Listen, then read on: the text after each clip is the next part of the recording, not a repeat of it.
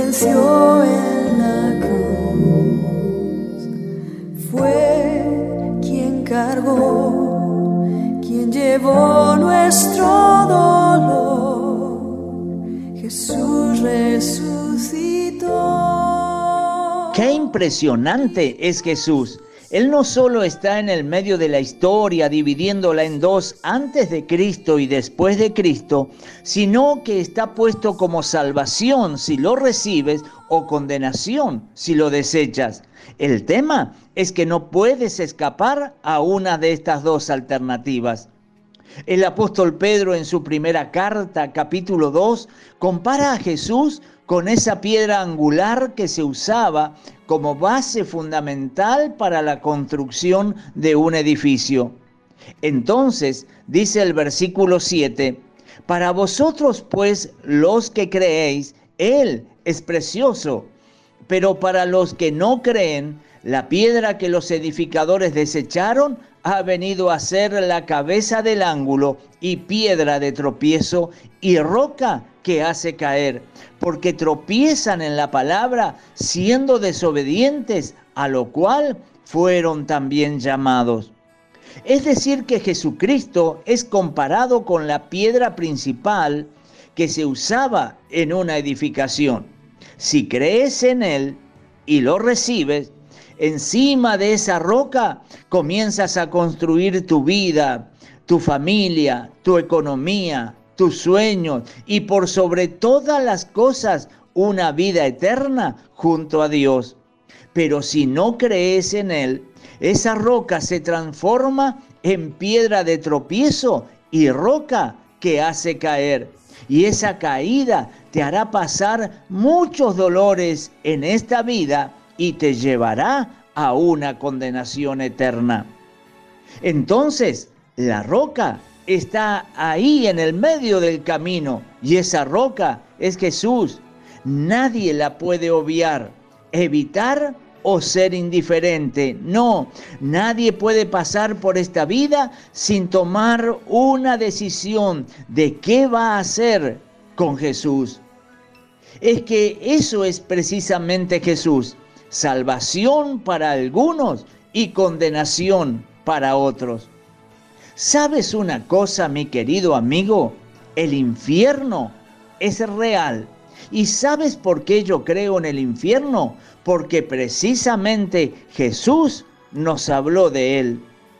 En el Evangelio de Mateo capítulo 5 y versículos 29 y 30, Jesús valoró mucho más a la salvación del alma que cualquier miembro del cuerpo.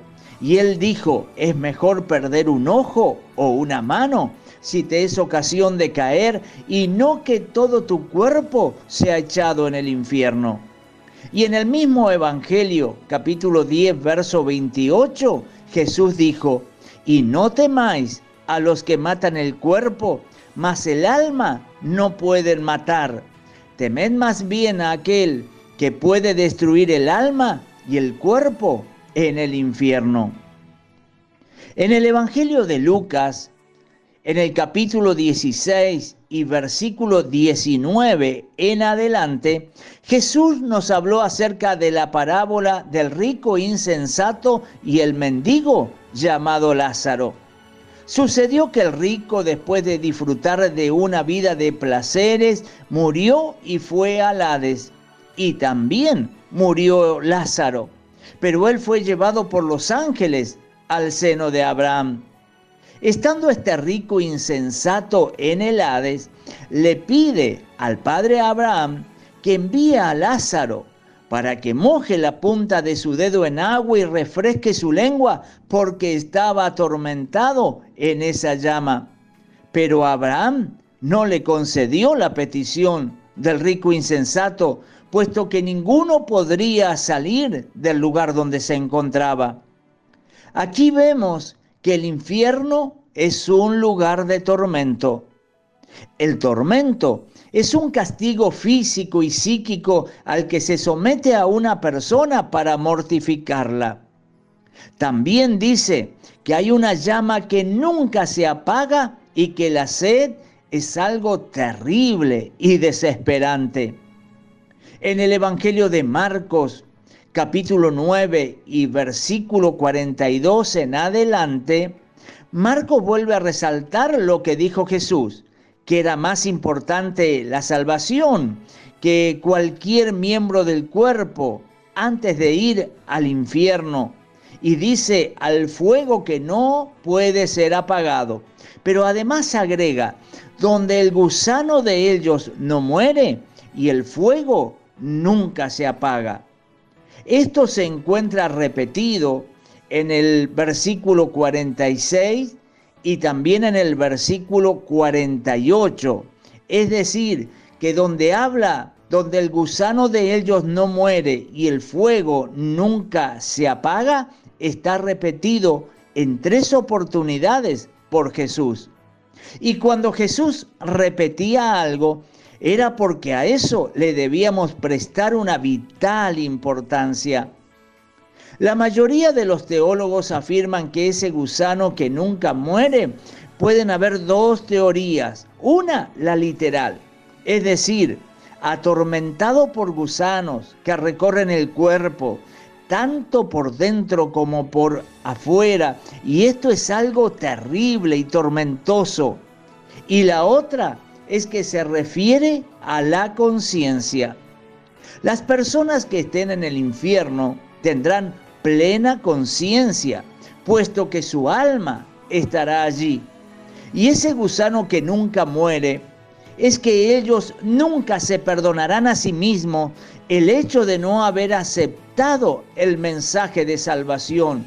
Ellos se repetirán a sí mismos por una eternidad diciéndose, ¿dónde estuvo mi cabeza? ¿Por qué no acepté a Jesús cuando escuché la predicación del Evangelio? Se dirán por una eternidad, ¿por qué cerré mis oídos al mensaje de salvación cuando un familiar o tal vez un amigo o un compañero de trabajo me habló de la salvación? O tal vez la escuché por radio, lo vi por televisión o también lo escuché a través de un audio como este que estás escuchando ahora. Y en vez de abrir tu corazón, cerraste tus oídos y rechazaste esta maravillosa oportunidad que tenías de salvarte. Y esto los atormentará por toda la eternidad. Por eso es el gusano que nunca muere, la conciencia que jamás dejará de acusarle.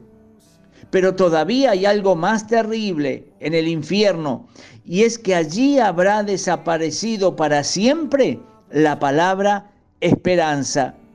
Porque un dolor o un sufrimiento, por terrible que sea, puede ser soportado cuando por lo menos existe la esperanza de un día salir de esa horrible situación pero que no haya esperanza por una eternidad de salir de aquel infierno, esto es algo más terrible de lo que nuestra mente pueda llegar a imaginar. Mi querido amigo, si estás escuchando este audio, quiero decirte que todavía estás a tiempo de salvarte. Corre a los brazos de Cristo y abre tu corazón a Jesús antes que sea demasiado tarde. Mañana continuamos. Que Dios te bendiga.